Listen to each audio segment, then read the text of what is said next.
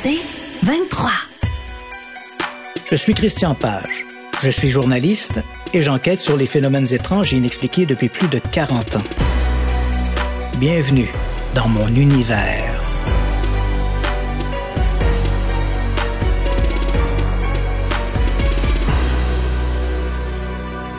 Lorsque l'on pense au pays de la Loire, on imagine ces nombreux châteaux qui dominent le paysage. Tout le pays a été modelé autour de son histoire tumultueuse.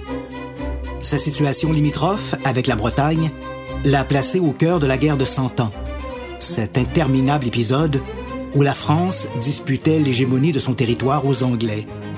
Le Nord, jusqu'à la Loire, était le théâtre de conflits entre les Armagnacs, fidèles à la couronne de France, et les Anglais et leurs alliés, les Bourguignons. Le duché de Bretagne, responsable politique du futur pays de la Loire, adhérait selon les circonstances à l'un ou l'autre des partis, tantôt Armagnac, tantôt Bourguignon. Sur la rive sud de la Loire, dans l'actuelle Vendée, s'étendait la baronnie de Ray. Ces terres allaient de l'embouchure de la Loire aux limites du Poitou. C'était une plaine immense dont le sol était, et est toujours d'ailleurs, d'une rare fécondité. C'est au château de Chantossé-sur-Loire, probablement en septembre 1405, que Gilles de Rais voit le jour. Il est le premier-né de Guy de Rais et de Marie de Craon. Par d'inextricables manigances, le couple forme l'une des alliances les plus riches du pays. Ce sont des seigneurs féodaux, parmi les plus puissants de la Loire. L'enfance de Gilles s'écoule paisiblement, partagée entre les domaines familiaux de Chantossé-sur-Loire, de Nantes et de Machecoul. Pour un garçon plein d'imagination, les distractions sont rares. Qui plus est, Gilles est initié très tôt aux affaires. Après tout, c'est à lui que reviendra un jour la tâche d'administrer l'héritage familial. Mais Gilles montre peu d'intérêt pour ses devoirs.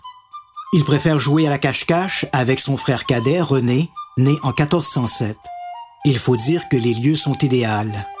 Le château de Chantossé, par exemple, s'élève sur une colline dominant la vallée de la Loire. Il compte un donjon, onze tours, des courtines, des cours, de hauts murs, une chapelle, des salles en voûte brisée et un nombre incalculable de galeries humides. Et en dessous du château s'étendent d'immenses caves réparties sur deux étages auxquelles on accède par des escaliers étroits ou des oubliettes.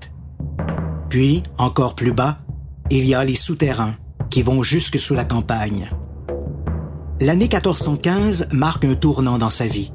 Son père meurt des suites d'un accident de chasse et sa mère disparaît. Certains historiens pensent qu'elle se serait remariée presque aussitôt. Quoi qu'il en soit, à 11 ans, Gilles se retrouve l'héritier d'une fortune énorme. Un enfant perturbé et abandonné, pour son plus grand malheur, au plus vil des tuteurs son grand-père maternel, Jean de Craon. Le grand-père est un personnage méprisable et dangereux. Il possède des châtellenies dans plusieurs provinces, des domaines qu'il a obtenus de manière on ne peut plus douteuse.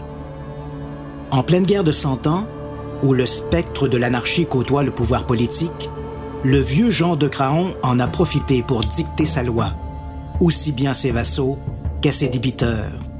En devenant l'administrateur des biens de son petit-fils, l'aïeul a plus à cœur sa fortune personnelle que son éducation. Le jeune héritier est livré à lui-même. Il peut tout se permettre, donner libre cours à ses penchants bizarres, des excès sur lesquels son grand-père ferme les yeux. Gilles est cruel. Il élève des molosses qu'il soumet à un jeûne excessif avant de les jeter contre les moutons. Le spectacle du sang le trouble. Ses sens s'éveillent. Il est de plus en plus attiré par la luxure et les plaisirs interdits. Il apprécie surtout les garçons de son âge. Sa nourrice essaie de le ramener dans le droit chemin. Elle confie ses inquiétudes au vieux Jean de Craon, qui l'envoie au diable. Si Gilles est comme cela, que peut-on y faire? En 1420, Gilles de Rais, qui vient de fêter son 16e anniversaire, épouse une lointaine cousine, Catherine de Thouars. Encore une fois, Ces épousailles sont le résultat des manigances du vieux Jean de Cran. Catherine de Thouars est l'héritière d'importants domaines, dont les puissantes et riches baronnies de Tiffauges et de Poussauges. En forçant l'union de Gilles et de Catherine, le grand-père assure à la maison de Ray une fortune quasi inépuisable, l'une des plus importantes fortunes du royaume de France. Catherine se montre une femme attentionnée, mais le baron n'a rien de l'époux modèle. Il préfère fréquenter les petits pages et les jeunes écuyers au service de ses seigneuries. Pendant ce temps, la guerre de Cent Ans fait rage. En 1422, Charles VI et Henri V, respectivement rois de France et d'Angleterre, meurent à quelques semaines d'intervalle, rendant caduc le traité de Troyes, un traité assurant une paix relative entre les deux pays. La couronne britannique nomme le duc de Bedford à régent de France, alors que le pays devrait échoir au chétif Charles VII, surnommé le roi des bourgs. Les hostilités reprennent plus violentes que jamais. Il ne peut y avoir deux souverains à la France. Gilles de Rais voit la guerre comme une occasion d'abandonner le sein conjugal. Il s'enrôle dans les armées de Charles VII, où son haut rang le place parmi les intimes du roi. Sur les champs de bataille, son goût du sang et sa sauvagerie trouvent leur exutoire. Gilles se distingue par ses exploits militaires. La France traverse un moment charnière et, par un extraordinaire caprice de l'histoire, les deux personnages les plus énigmatiques de cette saga sont sur le point de faire connaissance. En 1428, les Anglais prennent plusieurs villes importantes, dont Jargeau et Orléans. C'est alors que paraît à la cour une jeune fille venue de Don Rémy. Elle s'appelle Jeanne d'Arc et elle prétend avoir reçu, par le billet de voix céleste, la mission de délivrer la France de l'envahisseur anglais et de légitimer la souveraineté de Charles VII. Le roi, sensible à ces messages célestes, lui octroie une armée. Gilles de Rais est l'un de ses capitaines. Pour un temps, il devient le compagnon le plus fidèle et peut-être le plus brave de la pucelle. À ses côtés, il marche sur Blois et participe à la libération d'Orléans. On le retrouve à Beaugency et à Reims, où Charles VII le charge, le jour du sacre, d'aller quérir la Sainte-Ampoule. C'est à cette occasion que Gilles reçoit le titre de maréchal de France. Il a à peine 25 ans. Mais cet épisode de grandeur tire à sa fin. En 1430, Jeanne est faite prisonnière à Compiègne. Remise aux Anglais, elle est brûlée pour cause d'hérésie l'année suivante à Rouen.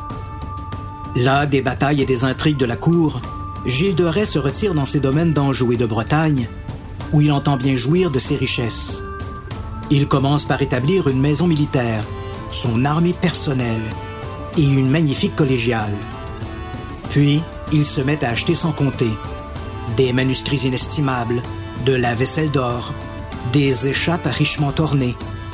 Il fait aussi jouer à Orléans un mystère du siège, un spectacle qui vient engloutir une large partie de son patrimoine. Dans l'intimité de ses châteaux, ses prodigalités sont beaucoup moins avouables. Et quand la présence de son épouse et de sa fille, née en 1429, devient trop encombrante, il les force à l'exil au château de Poussauges, où Catherine voit seule à l'éducation de l'enfant. Gilles n'y fera d'ailleurs que de très brèves visites, pressé de retourner à ses luxures. Entouré de parasites, de débauchés et même d'un prêtre défroqué, Eustache Blanchet, le baron donne libre cours à ses plaisirs interdits. Une équipe de rabatteurs se charge de lui procurer de jeunes proies, surtout de jeunes garçons, qu'il torture, sodomise et assassine. Peu à peu, le baron s'enfonce dans les ténèbres. Il se désintéresse de sa situation financière qui va de mal en pis. Ses vices et ses largesses l'ont conduit au bord du gouffre.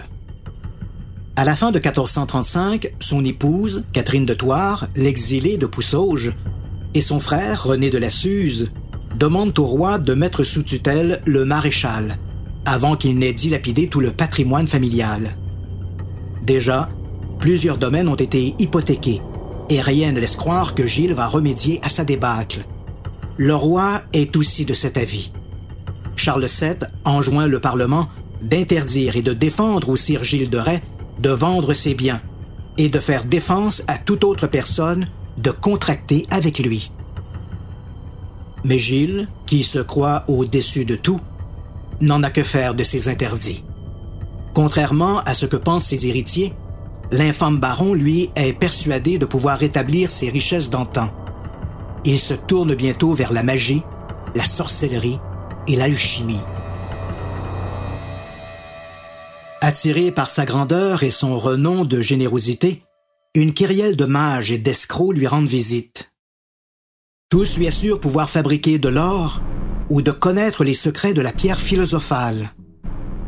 Aucun ne recule devant ces terribles crimes.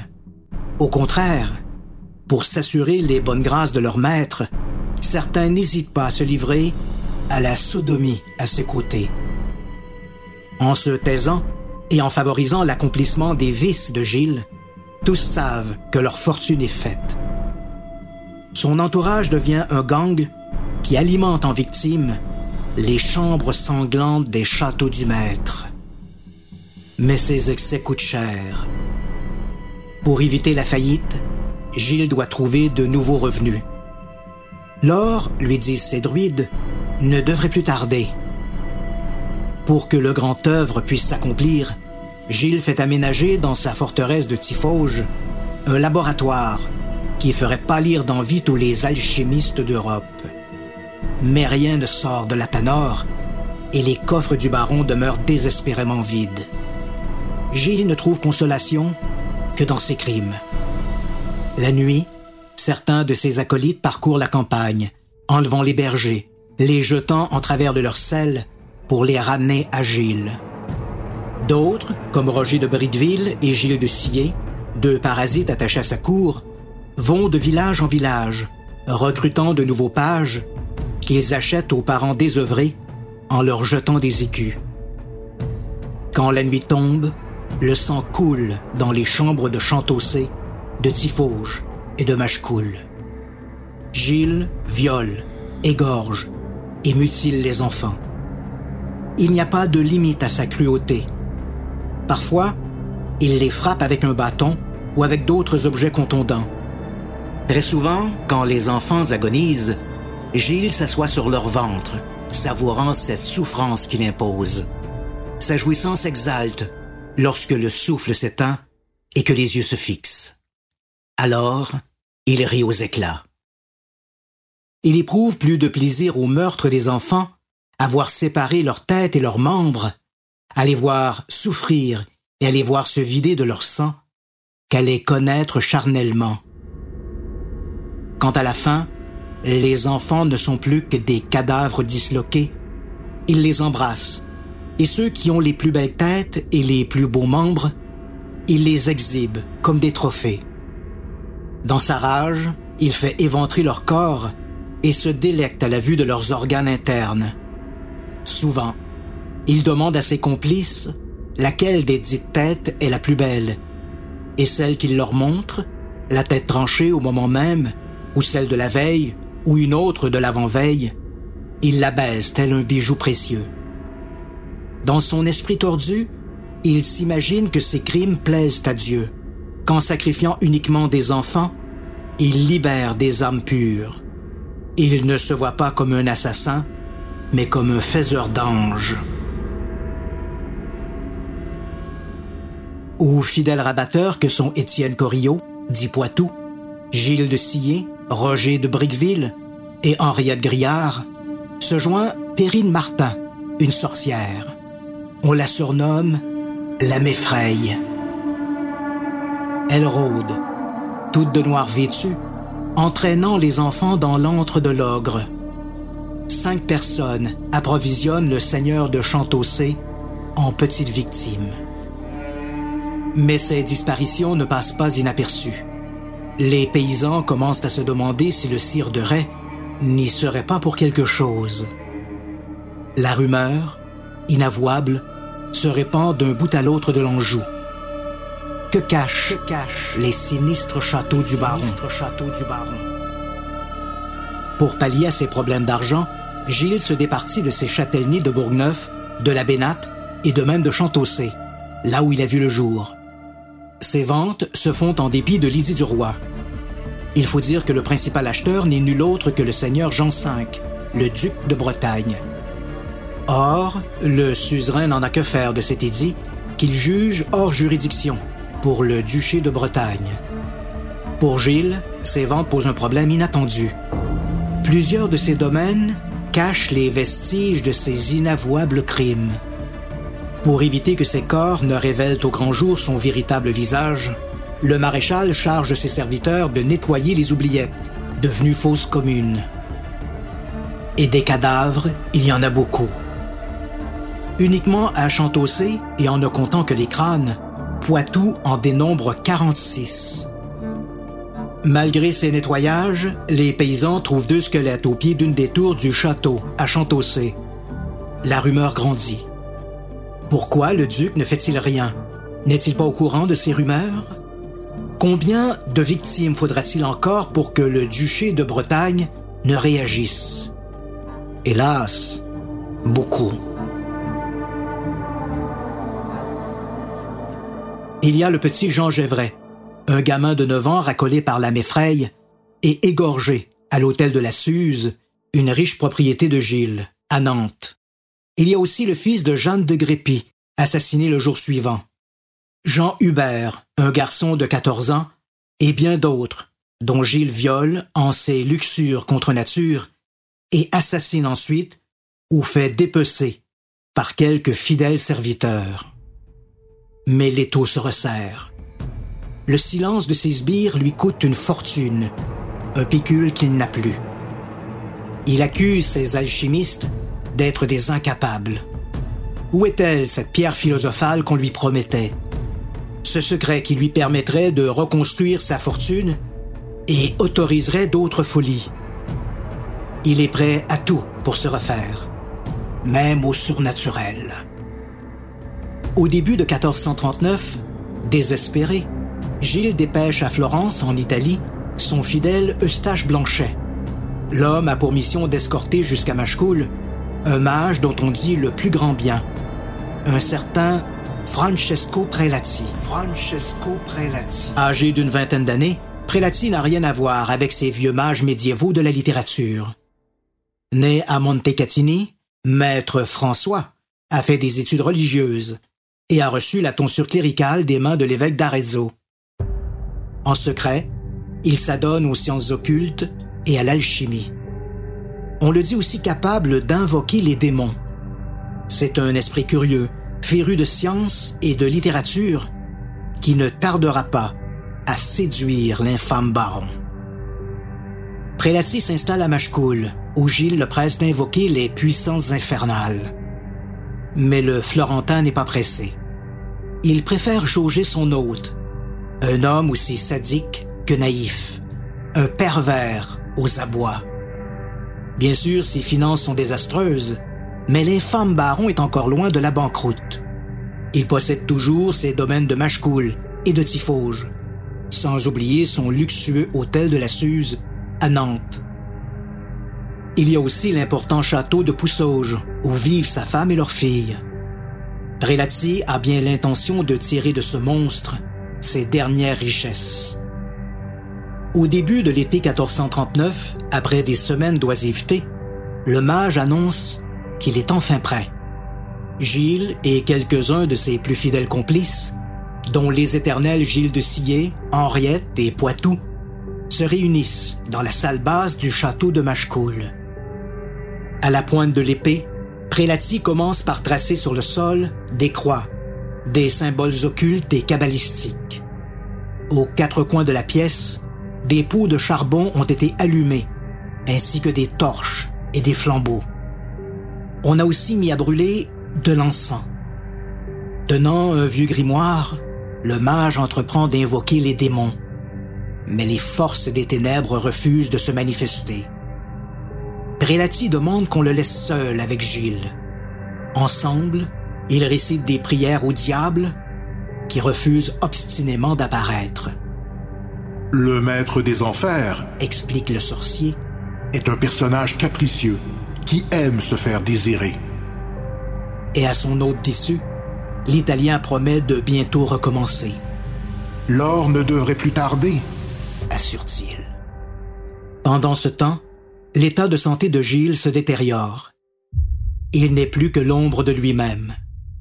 Ses débauches, ses excès de table et l'alcool l'ont détruit. Dans ces quelques rares moments de lucidité, il est rongé par les remords. Il se voit tel qu'il est, méprisable, monstrueux. Il sait que sa déchéance est irrémédiable. Il parle de s'amender et d'entreprendre un pèlerinage jusqu'au Saint-Sépulcre, à Jérusalem. Il se tourne vers son frère René de la Suze et sa femme Catherine de Thouars, mais tous refusent de l'aider. Même le diable, en dépit des nombreuses cérémonies de prélatie, ne lui est plus d'aucun secours. Il est perdu, et il le sait. Dans les hautes sphères du pouvoir ecclésiastique, le maréchal fait l'objet d'une enquête. Au gré de ses visites paroissiales, l'évêque de Nantes, Jean de Melstroit, collige les nombreux témoignages des parents éplorés. Pour l'ecclésiastique, il ne fait aucun doute que Gilles use de l'art et science de nécromancie et qu'il s'est rendu coupable du meurtre de nombreux enfants. Mais il lui faut plus que des rumeurs pour faire arrêter le baron.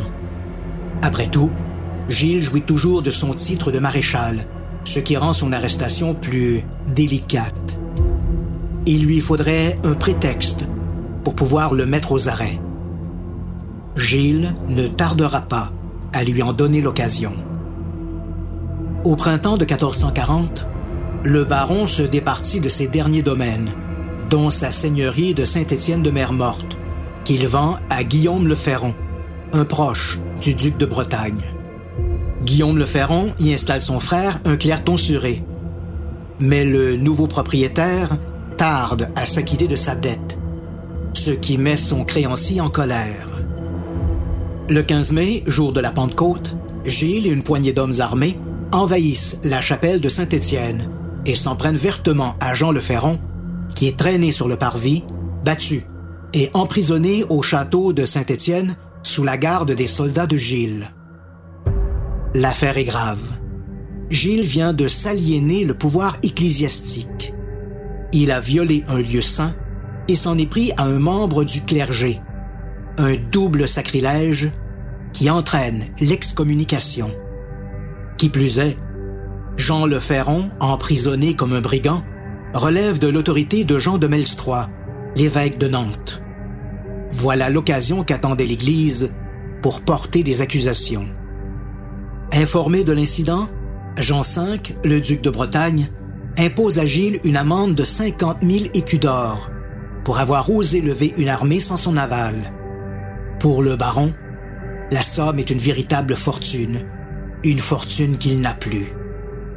Le maréchal comprend qu'il est maintenant en bien mauvaise posture.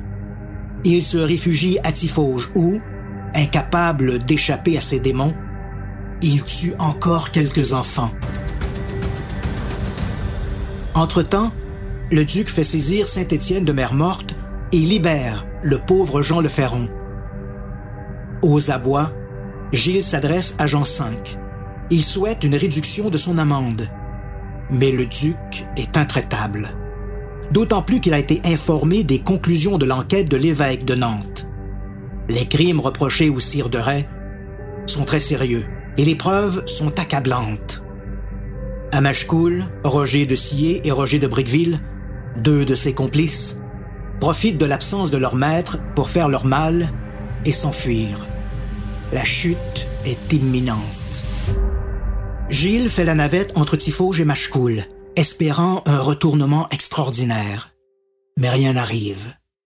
L'alchimie et le diable ne peuvent plus rien pour lui. Il tue, il tue, il tue encore, tue encore. À Nantes, l'évêque convainc le duc de passer à l'action. Jean V vient de nommer Pierre de l'Hôpital président de Bretagne et le charge de la conduite d'une enquête civile. La culpabilité du maréchal ne fait plus aucun doute.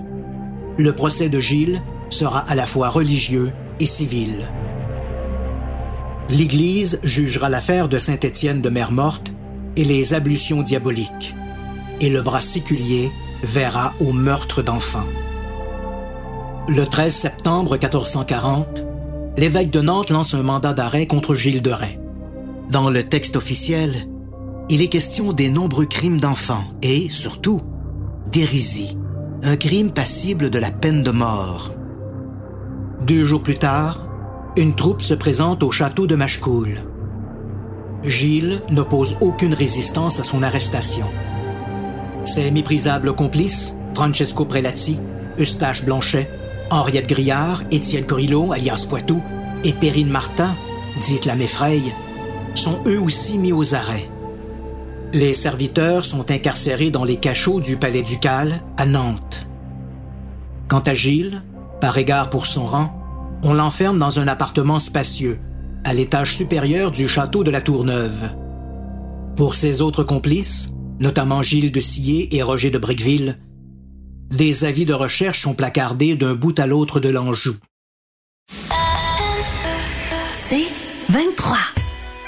Je suis Christian Page. Je suis journaliste. Bienvenue dans mon univers.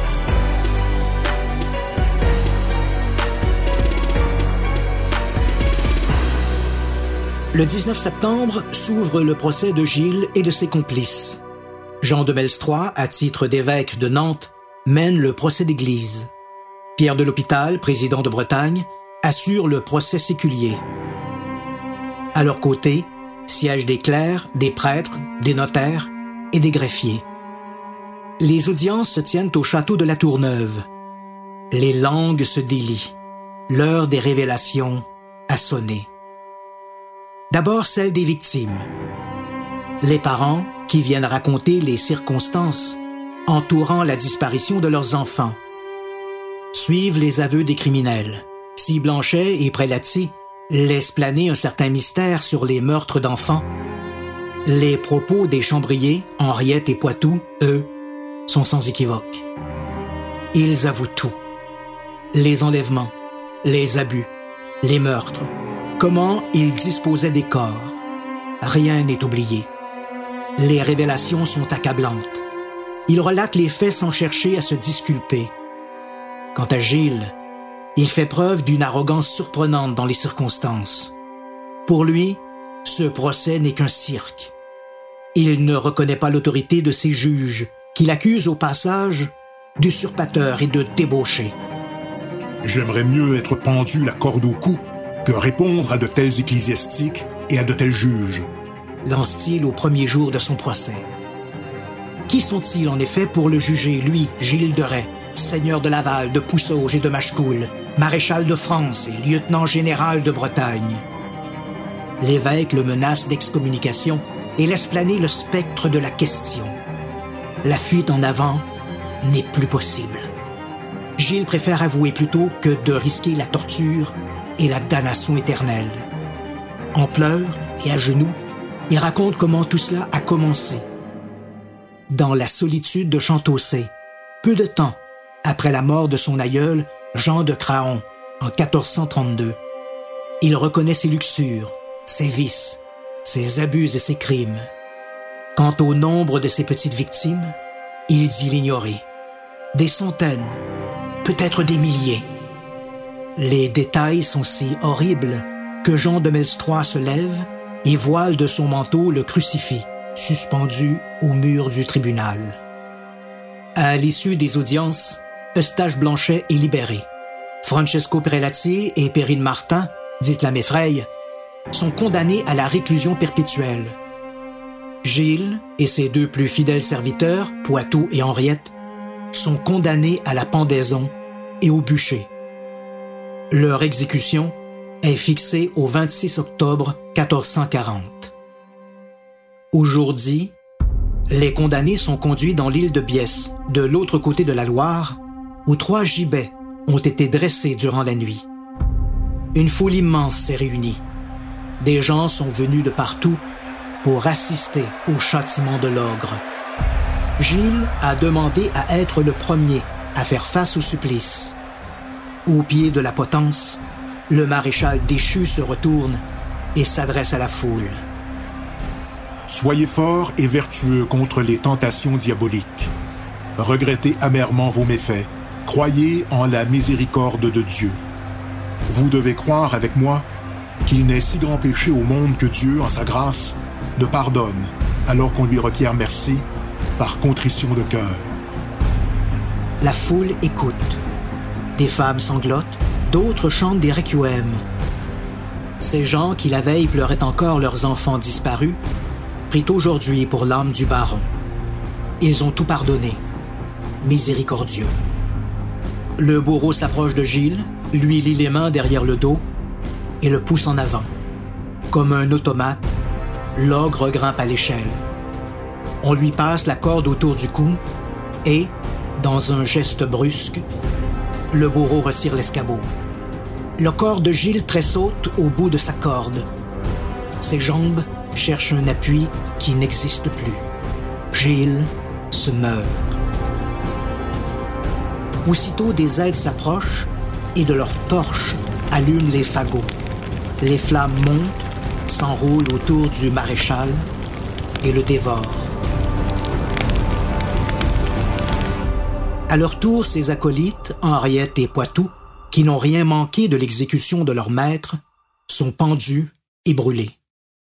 Le tableau est complet. En cette heure solennelle, trois gibets se dressent dans la plaine.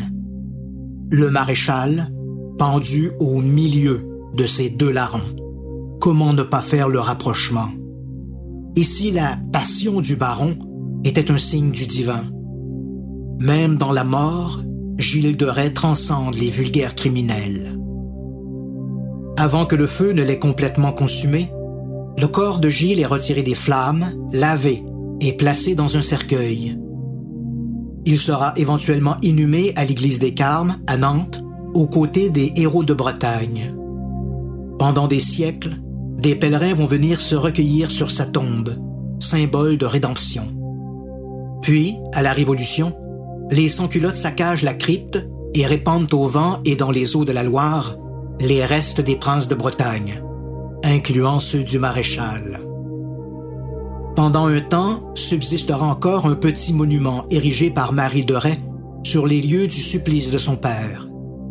En passant devant ce petit édifice, les parents diront à leurs enfants C'est ici qu'a été brûlée Barbe Bleue.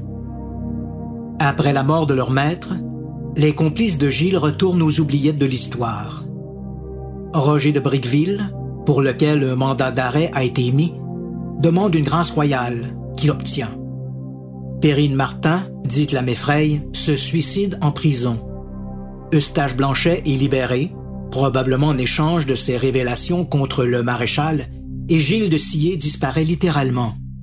De tous ces scélérats, seul Francesco Prelati n'arrive pas à se faire oublier. Après s'être évadé de prison, avec le concours de gens influents, le mage gagne la confiance de René d'Anjou, le duc de Bar, un autre féru d'alchimie. Prélati lui propose de poursuivre sa quête du grand œuvre. Son mécène le récompense en lui obtenant le titre de capitaine de sa seigneurie de la Roche-sur-Yon, en Poitou. Dans ces nouveaux quartiers, hors de la juridiction de Bretagne, le Florentin rassemble autour de lui d'anciens complices, dont Eustache Blanchet. Mais Prélati abuse de sa bonne étoile. Il profite du passage sur son territoire de Geoffroy le Ferron, le trésorier du duc de Bretagne, pour le faire jeter en prison. Relaxé, le Ferron accuse Prélati de lui avoir volé un sceau qu'il aurait ensuite utilisé pour produire des faux documents compromettants de hauts dignitaires. En 1445, Francesco Prelati est de nouveau arrêté et accusé de fraude.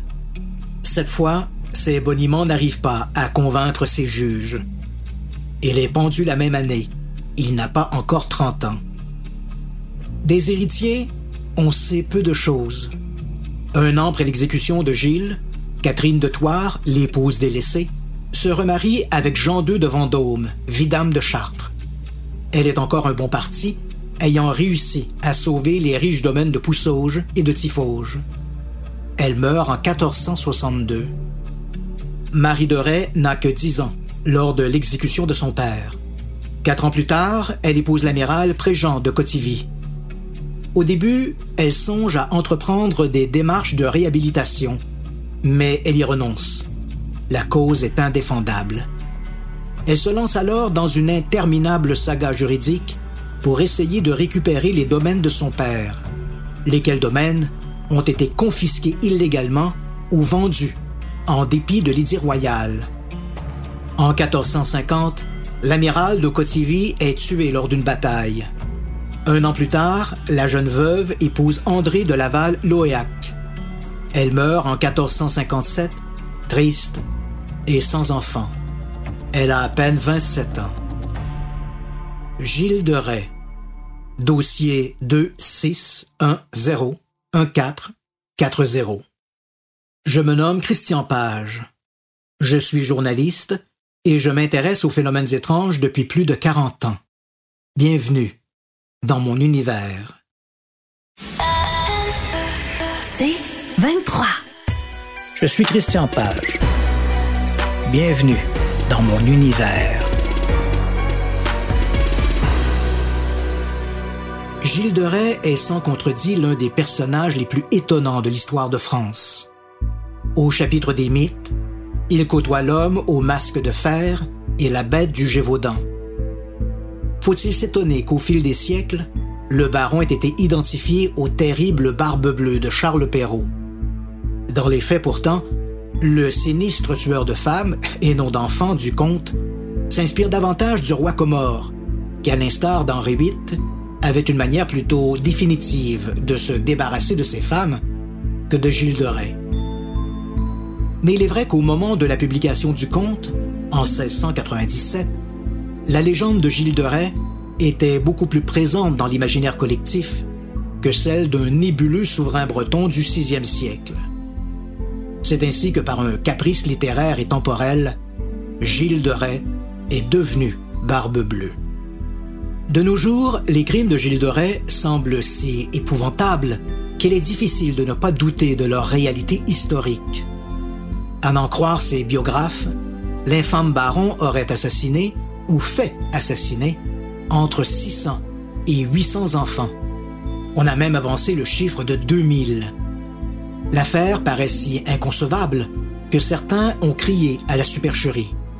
Pour eux, Gilles aurait été la victime d'une machination judiciaire, ourdie par ses puissants adversaires pour s'approprier ses terres et ses seigneuries. Au début des années 1990, les tenants de ce scénario, le romancier vendéen Gilbert Proutot en tête, ont initié un procès en réhabilitation pour Gilles de Rais. L'exercice, qui n'avait pas force de loi, se voulait une simple gymnastique intellectuelle pour jauger les accusations portées contre le maréchal. L'idée était de questionner la crédibilité du tribunal de 1440. Jean de Melstroit, l'évêque de Nantes, et Jean V, le duc de Bretagne, des nobles qui convoitaient les propriétés de Gilles de Rais, étaient-ils des juges impartiaux? Les aveux les plus incriminants étaient-ils recevables? Mis à part les aveux arrachés à ses serviteurs, quelles preuves les procureurs de l'époque ont-ils présenté contre Gilles? En définitive, le baron a-t-il eu droit à un procès juste et équitable? L'ultime débat en réhabilitation a eu lieu à Paris en 1992. Pour l'occasion, une poignée de légistes, juristes et de magistrats avaient accepté d'entendre les arguments présentés en faveur de Gilles. Si les médias ont eu au fait d'endosser le point de vue des conspirateurs, les historiens, eux, n'ont guère été impressionnés. Au contraire, ils ont vertement dénoncé l'ignorance historique des avocats de Gilles, les accusant au passage de se livrer à de l'histoire spectacle. À l'heure où les erreurs judiciaires sont devenues un extraordinaire sujet médiatique, il n'est pas étonnant que certains grands procès de l'histoire, réels ou littéraires, aient été ainsi questionnés. On l'a fait avec Christophe Colomb, Jacques de Molay, Raspoutine et Erzébeth Báthory, la comtesse de Sang. Dans la foulée, il était à prévoir que Gilles de Rais n'y échapperait pas non plus. C'est à cette époque que j'ai entrepris ma propre enquête sur le maréchal. Partagée entre la défense de ses avocats et la rhétorique des historiens, j'ai voulu remonter aux sources. En dépit des tumultes de la Révolution française de 1789, une page d'histoire marquée par la destruction de milliers de documents et d'œuvres d'art, la plupart des documents liés au procès de Gilles de Rais existent toujours. Les principaux sont conservés aux archives départementales de la Loire inférieure, aux archives nationales à Paris et, bien sûr, aux archives de la Grande Bibliothèque municipale de Nantes. En 1997, grâce à la collaboration de la mairie de Nantes et des administrateurs de la Bibliothèque nationale de France, tous ces documents ont été mis à ma disposition. Je me suis donc rendu sur place, à Paris et à Nantes, où j'ai passé des jours à éplucher les documents. Leur étude était d'autant plus difficile que ces documents étaient rédigés en latin et en vieux français. Les crimes qui y étaient décrits étaient épouvantables et les détails sordides. L'un d'eux, intitulé Procès criminel fait à Messire Gilles de Rais, maréchal de France, condamné et exécuté à mort en l'année 1440 en septembre, listait pas moins de 140 victimes attribuées à Gilles de Rais. Certes, 140 victimes, c'est énorme, mais on est loin des 600 ou 800 victimes que proposent la plupart des auteurs. D'où vient ce nombre? Outre les débats et les aveux du maréchal, on retrouvait parmi ces documents les déclarations des témoins à charge, incluant ceux de ses acolytes. Aucun d'eux n'avait avancé un chiffre précis quant au nombre des victimes. Ils avaient toutefois détaillé leurs travaux de nettoyage, particulièrement au château de Chantaussé et dans l'hôtel de la Suze à Nantes.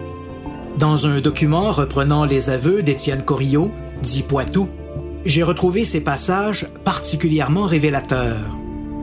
Le dit se rendit à Chantaussé, où il ne resta qu'une nuit ou deux.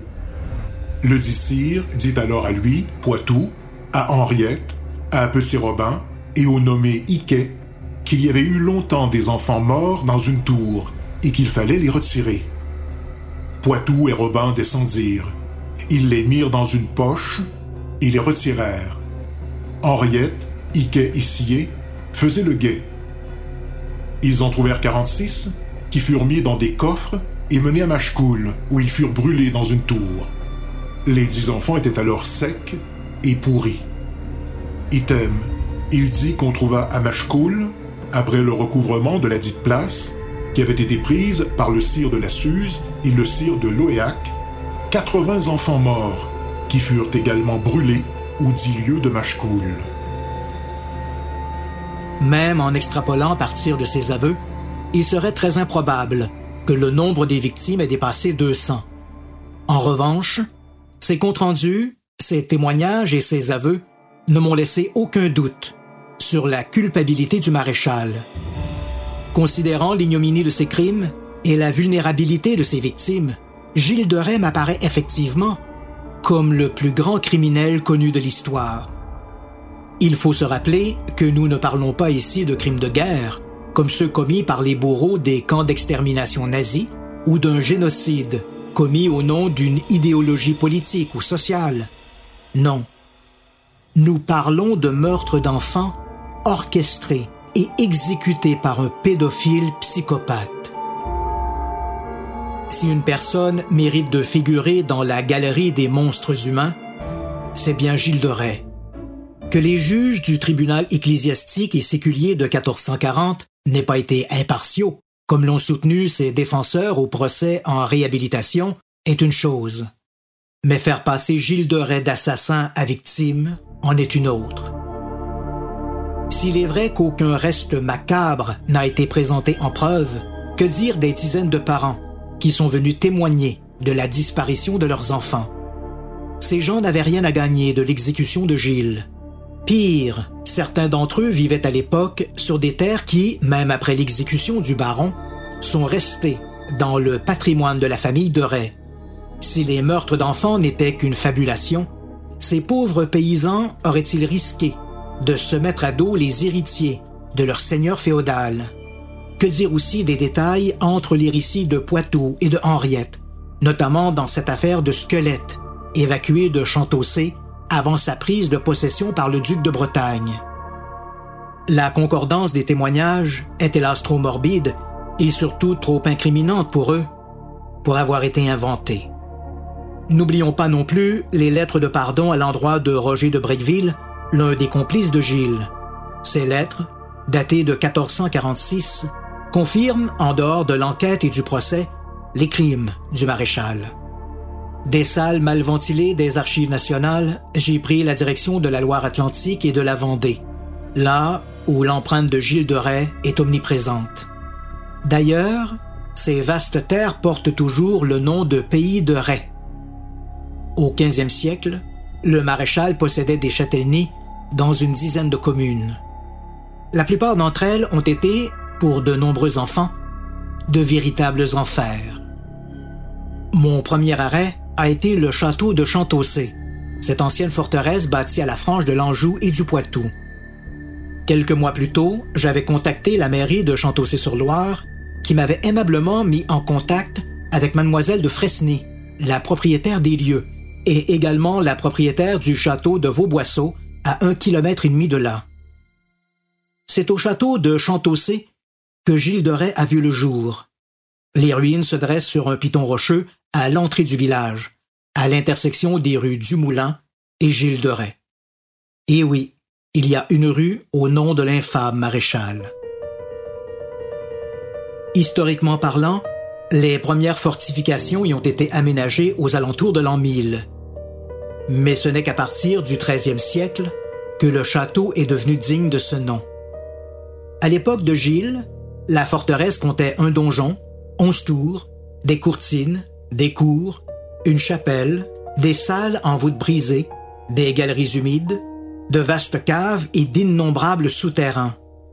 En 1438, plongé dans une situation financière précaire, Gilles de Rais a dû se départir du château au profit du duc de Bretagne. Mais cette vente a longtemps été contestée par les héritiers, puisqu'au moment de la transaction, tous les domaines du maréchal étaient placés sous tutelle royale. L'affaire a duré des années. Après l'exécution de l'ogre, l'amiral Préjean de Cotivy, l'époux de Marie de Rais, la fille du baron, a réussi à récupérer la châtellenie de Chantossé. Malheureusement, du moins pour Marie de Rais, à la mort de son époux en 1450, le château est passé aux mains de la famille de Cotivy. Encore une fois, l'héritière s'est vue dépossédée.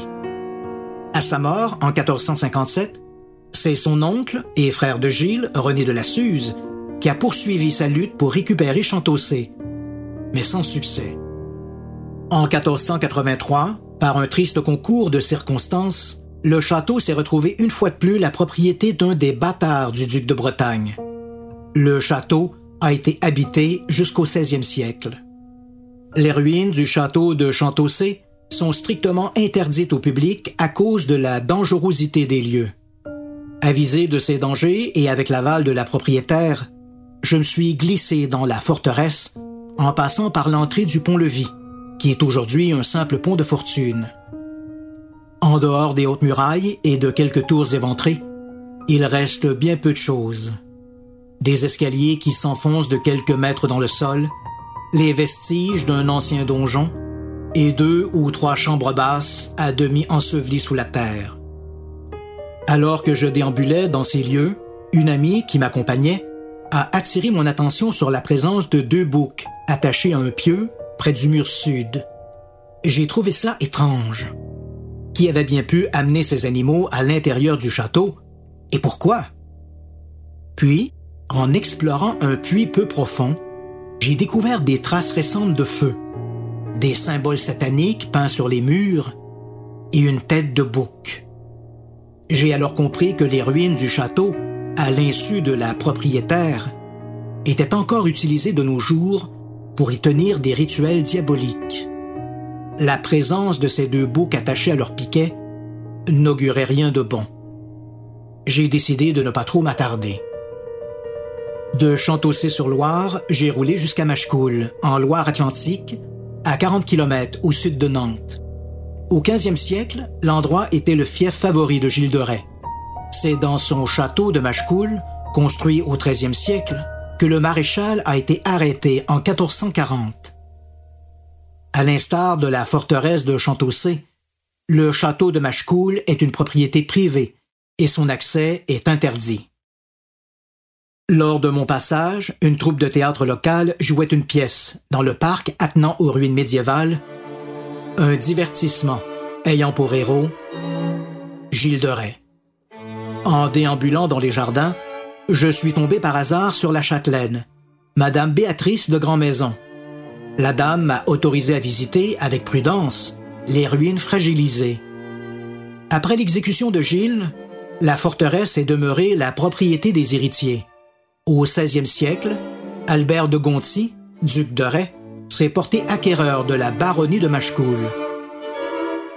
En 1792, en pleine Révolution, le château, symbole monarchique, a finalement été incendié par les sans-culottes. Peu après, au début du 19e siècle, les maçons locaux ont utilisé les ruines comme carrière. C'est ce qui explique pourquoi il ne reste plus aujourd'hui que des vestiges de la tour carrée et quelques dépendances. À la même hauteur que Machecoul, mais beaucoup plus à l'est, près de Cholet, en Vendée, se dresse le château de Tifauge. En roulant sur la départementale 753, j'ai été amusé de voir de nombreux panneaux publicitaires invitant les automobilistes à s'arrêter à Tifauge pour y visiter le château de Gilles de Rais, dit Barbe Bleue. Ici, contrairement à Chantaussé ou à Machecoul, les ruines ont été transformées en une attraction touristique. Construit sur un promontoire au confluent de la Crume et de la Sèvre nantaise, le château occupe une enceinte de 300 mètres de diamètre. Les premières structures datent de l'époque romane, le 11e et le 12e siècle. Mais ce n'est qu'au 15e siècle que l'endroit a été transformé en château. À l'époque de Gilles, Tifauge comportait 700 mètres de murailles, 18 tours et un donjon de 18 mètres de haut, la demeure du Seigneur. Les murs d'enceinte avaient de 3 à 4 mètres d'épaisseur, faisant de Tifauge une véritable forteresse. À la fin du 15e et au début du 16e siècle, deux nouvelles tours ont été ajoutées, la tour ronde et la tour de Vidame. La tour de Vidame a d'ailleurs été construite juste au-dessus de la salle d'alchimie, aménagée par Gilles. Après la mort du baron, sa veuve, Catherine de Thouars, a récupéré Tifauge. Ce château faisait initialement partie de sa dot. À partir du 16e siècle, l'endroit a peu à peu été abandonné. Aujourd'hui, Tifauge, baptisé pour les besoins touristiques le château de Barbe Bleue, est devenu le plus grand site médiéval de la région. On y présente des spectacles en costume d'époque et initie les enfants aux arcanes du Moyen Âge. Les activités du château de Tifauge étant de type familial, je n'ai pas été étonné par la décision des administrateurs d'y présenter un Gilles de plus proche des aventures d'Harry Potter que du véritable Gilles de historique, pédéraste et assassin. Si les châteaux de Chantaussé, Machecoul et Tifauge demeurent associés au crime de Gilles de la petite église de Saint-Étienne de Mer-Morte, elle, nous rappelle sa chute. Le 15 mai 1440, Gilles et ses soldats sont entrés dans l'église pour s'en prendre à l'officiant Jean le Ferron. L'affaire lui a aliéné le pouvoir ecclésiastique, ce qui, ultimement, l'a conduit à l'échafaud. Il ne reste plus aujourd'hui de l'édifice original, construit au XIIIe siècle, que la tour du clocher. À sa base, une plaque en bronze rappelle l'événement historique. Après l'incident de Saint-Étienne de Mer-Morte, Gilles est devenu un paria. Quatre mois plus tard, lui et ses complices ont été arrêtés et conduits au palais ducal à Nantes pour y faire face à des accusations de sodomie, sorcellerie et d'assassinat.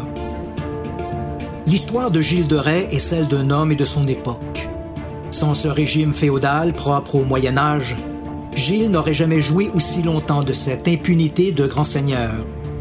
Les autorités auraient sans doute été beaucoup plus promptes à enquêter sur ces rumeurs d'infanticide. Gilles de Rais est l'incarnation de ces âges noirs, où tout était une question de bien et de mal. Gilles, c'est ce monstre auprès de Jeanne d'Arc, la sainte. Étrange dualité. Gilles s'est perdu en invoquant le diable, mais s'est racheté en communion avec Dieu. Sa rédemption publique, avec tous ces citoyens de Nantes, marchant à sa suite et priant pour son âme, a quelque chose d'irréel, mais si typiquement médiéval. Gilles de Rais, c'est la fin d'un monde. Après lui, le Moyen Âge s'est éteint. La Renaissance a remplacé ces mille ans de ténèbres, laissant au limbe les âmes des petites victimes de cet invraisemblable faiseur d'anges. Gilles de Rais, c'est aussi l'homme des excès, dans sa vie, ses vices et même dans la mort. Un personnage d'excès, comme le seront après lui Vlad l'Empaleur ou Erzébeth Batory, des personnages monstrueux dont les crimes, pourtant révoltants, nous fascinent. Si les crimes de Gilles de Rais, pour lesquels il ne subsiste aucun doute historique, sont devenus pour quelques promoteurs un attrait touristique, dans les villes et les villages de la Loire-Atlantique, de Maine-et-Loire et de la Vendée, le souvenir du terrible baron reste nimbé d'une sinistre aura.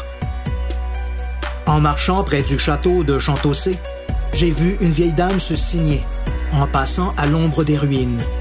Un lieu terrible que même le temps n'a pas su exorciser. Je suis Christian Page. Je suis journaliste et j'enquête sur les phénomènes étranges et inexpliqués depuis plus de 40 ans. Bienvenue dans mon univers.